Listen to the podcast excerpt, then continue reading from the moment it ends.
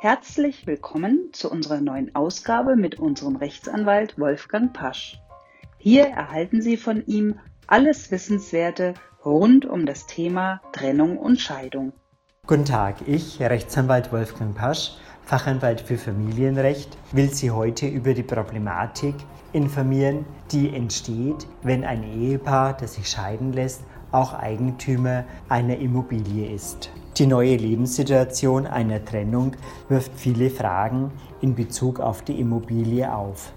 Wie gestaltet sich die künftige Wohnsituation? Kann einer der Ehegatten das Haus alleine behalten und den Hauskredit alleine abbezahlen? In welcher Höhe muss er den anderen auszahlen? Welche Bedeutung hat das Haus im Anfangsvermögen und im Endvermögen? Bei dem sogenannten Zugewinnausgleich liegt ein Ehevertrag vor etc.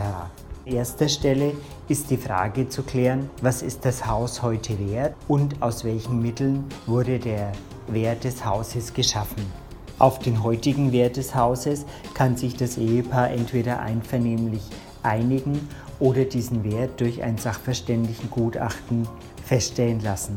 Es ist dann auch zu klären, ob das Eigenheim nur im Eigentum eines Ehegatten steht oder ob dieses beiden gehört. Wer ist also im Grundbuch eingetragen?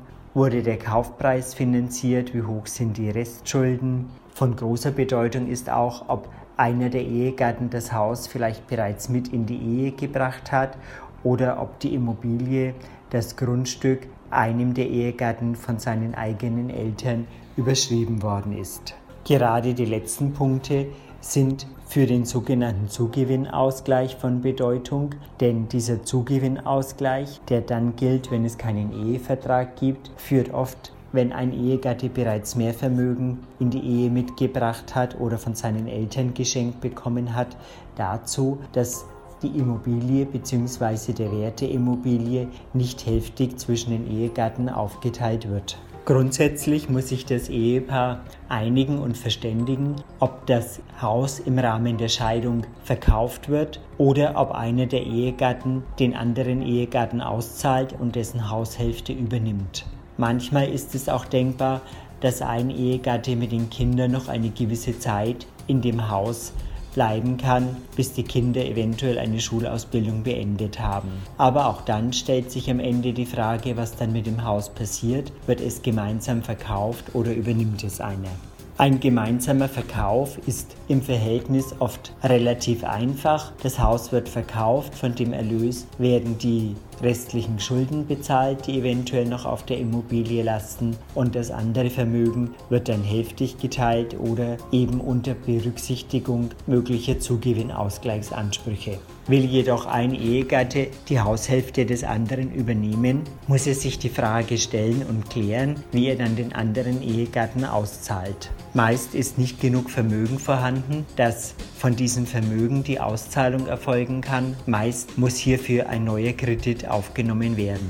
Der übernehmende Ehegatte muss sich hier genau durchrechnen oder durchrechnen lassen, ob er die Hausfinanzierung sich leisten kann, und zwar sowohl im Trennungsjahr als auch nach Erfolg der Scheidung.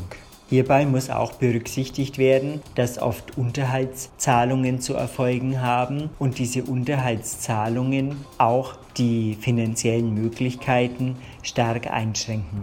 Auch der Ehegatte, der Unterhalt erhält, muss sich überlegen und durchrechnen, ob Unterhaltszahlungen ausreichen, um die Kreditlasten bezahlen zu können. Bei der Übernahme der Immobilie durch einen Ehegatten ist natürlich auch die Frage zu berücksichtigen, dass der Ehegatte, der sein Eigentum an dem Haus aufgibt, aus den bestehenden Kreditverbindlichkeiten entlassen wird. Diesen Punkt können die Ehegatten nicht alleine erklären, vielmehr muss hier die Bank, die den Kredit finanziert hat, ihr Einverständnis dazu erklären. Es gibt somit zahlreiche Fragen zu klären, wie mit einer Immobilie im Fall der Scheidung umgegangen werden soll. Grundsätzlich ist hier festzuhalten, dass eine frühe Erstberatung wichtig ist. Auch ist häufig eine hohe Kostenersparnis möglich und es wird eine frühe Planungssicherheit geschaffen, wenn man die anstehenden Probleme rechtzeitig gleich zu Beginn der Trennung angeht und möglichst mit dem anderen Ehegatten eine Scheidungsfolgenvereinbarung treffen kann, in der alle Fragen rund um die Scheidung und rund um das Haus geklärt werden. Die Höhe entstehender Kosten, die auch bei einer Scheidung zu berücksichtigen sind, hängt im Wesentlichen davon ab, ob die Ehegatten viel streiten oder eine einvernehmliche Lösung erarbeiten können.